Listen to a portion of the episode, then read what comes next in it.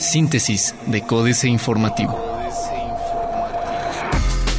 Síntesis informativa 5 de enero. Códice informativo. Códice Informativo. En enero, el municipio de Querétaro plantea recaudar 450 millones de pesos por impuesto predial. El municipio de Querétaro espera recaudar más de 450 millones de pesos por el pago al impuesto predial en el mes de enero, anunció Rubén Álvarez Lacuma, secretario de Finanzas, quien agregó que aún existe un aproximado de 110.100 claves catastrales pendientes que aún no han sido pagadas. Álvarez Lacuma refirió que el municipio ha realizado acciones para promover el pago del impuesto predial en la ciudadanía, por lo que celebró la decisión del Cabildo de autorizar, a diferencia de otros municipios, el descuento del 2 y el 8% en los predios baldíos. SEA invertirá 560 millones de pesos para mejorar sistema de agua potable de Querétaro. La Comisión Estatal de Aguas contará con al menos 560 millones de pesos para inversiones durante el 2016, que será dividido en tres grandes apartados, eficiencia física en tuberías para tener mejor aprovechamiento del agua, eficiencia comercial para medir mejor los sectores de agua y la micromedición, anunció Enrique Abredov Rodríguez, vocal ejecutivo de la CEA. En entrevista, precisó que por lo menos una tercera parte del presupuesto sería destinada a la eficiencia física en tuberías de paso, considerando que actualmente se pierde el 54% por fugas o deficiencias en la infraestructura hidráulica, principalmente en colonias de la zona metropolitana tales como Industrial, La Obrera, Fraccionamiento Tejeda y otras. Sector restaurantero de Querétaro creció un 6% durante 2015. El sector restaurantero en Querétaro cerró el año con un crecimiento del 6% y la temporada decembrina arrojó números positivos. Así lo consideró Sergio Salmón, presidente en la entidad de la Cámara Nacional de la Industria de Restaurantes y Alimentos. En entrevista, puntualizó que la llegada de más turismo de otros lugares ha contribuido para este crecimiento que se espera que sea tendencia a lo largo de este 2016. Alista Profeco verificación a casas de empeño. La Delegación Estatal de la Procuraduría Federal del Consumidor Profeco alista los operativos de verificación a casas de empeño por la temporada, ya que en estas fechas se incrementa la afluencia a estos negocios para sobrellevar la llamada cuesta de enero. Dalia Garrido Rubio, delegada en Querétaro de esta instancia, indicó que entre las principales anomalías que se busca detectar están la falta de un contrato de adhesión acorde a lo establecido, la carencia de registro nacional y que las básculas estén mal calibradas. AM. Más de 40.000 beneficiados con seguro de vivienda. Este año, los habitantes de Corregidora que realicen el pago de su predial en los meses de enero y febrero tendrán derecho al seguro de vivienda que oferta esta administración. Al respecto, el presidente municipal Mauricio Curi González refirió que cubrirá hasta 15 mil pesos contra robo, 100 mil pesos por daños a infraestructura y 100 mil por accidentes naturales. Recibe Aeropuerto Intercontinental de Querétaro tres vuelos desviados de Ciudad de México. Diario de Querétaro. Ajustan agua. Exige Leiva dupliquen gastos de representación. MAP recibe a contribuyentes. Freno a vivienda sin planeación, advierte Gerardo Ángeles. Plaza de Armas. Huelga y recursos preocupan a UAC. Protestarán hoy ambulantes en Avenida Zaragoza. Subirá agua en Tejeda y Juriquilla, dice Avedro. Fortalecerá la nueva ruta turística a tres municipios. El corregidor. Otorgan permisos para puestos de juguetes. Propondrían legisladores padrones de beneficiarios. Celebra Sistema Estatal DIF Día de Reyes con 4.500 familias. Regresarán a clases más de 446 mil alumnos. Noticias. Crecimiento de 6% en el sector restaurantero. Apoyos por 11.6 millones de pesos a productores locales. Se dispara a 32 pesos el precio del jitomate. Reforma. Gastan hasta 476% más en mantener autos. Relajan reglas de gas. Destaca México en basura electrónica. México es el segundo país en América Latina que más basura electrónica genera al año, con alrededor de un millón de toneladas, de acuerdo con el más reciente estudio de la Asociación GSMA y el Instituto para el Estudio Avanzado de la Sostenibilidad de la Universidad de Naciones Unidas. Incluso sobrepasa a países como Argentina, Colombia, Venezuela y Chile en conjunto, con alrededor de un millón de toneladas de desperdicios como televisores, computadoras, teléfonos móviles y otros.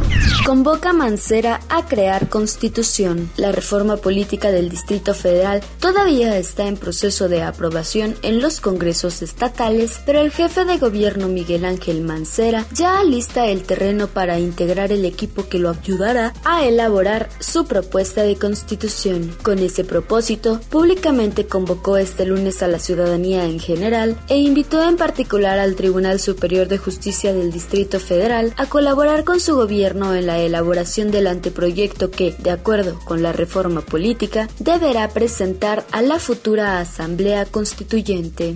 La jornada. Caen el peso y la Bolsa Mexicana de Valores.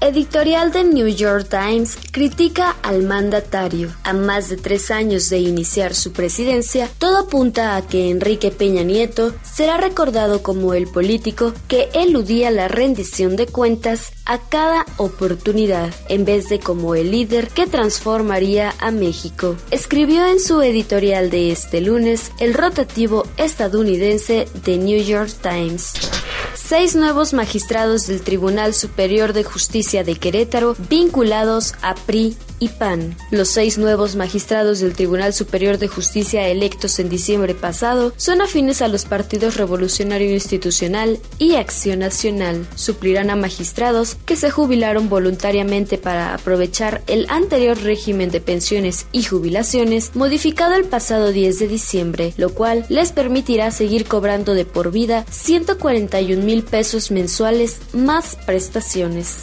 Aumentan 5.44% las remesas en enero-noviembre de 2015, informó el Banco de México.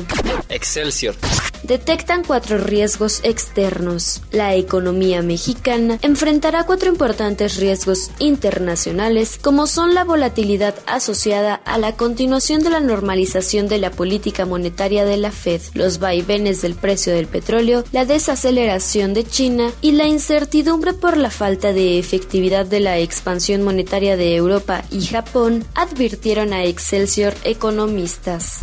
Secretario General de la OCDE presentará en México estudios sobre salud. La Comer pierde 7.66% en su debut. El narco rodea a Cuau, dice Graco, niega autoritarismo en mando único. Integrantes del gabinete de Cuauhtémoc Blanco están coludidos con el grupo criminal Guerreros Unidos, denunció el gobernador Graco Ramírez y señaló a Carlos de la Rosa Segura, nombrado secretario de Seguridad Pública de Cuernavaca, como uno de los personajes cercanos a Federico Figueroa, quien, asegura el mandatario, es el jefe de esa organización delictiva. Internacional. Obama presenta hoy paquete de acciones ejecutivas para restringir la tenencia de armas. Brasil emite casi 10 mil millones de dólares en deuda para cartera del Banco Central. Actividad económica de Chile crece 1.8% en noviembre. China asusta a las bolsas de valores. Otros medios. Volvo quiere que veas Netflix mientras vas en tu auto. Para marzo o abril llegaría el iPhone 6C. Windows 10 ya funciona en más de 200 millones de dispositivos. Conozca la apuesta de Yellow Pepper en América Latina. Financieras.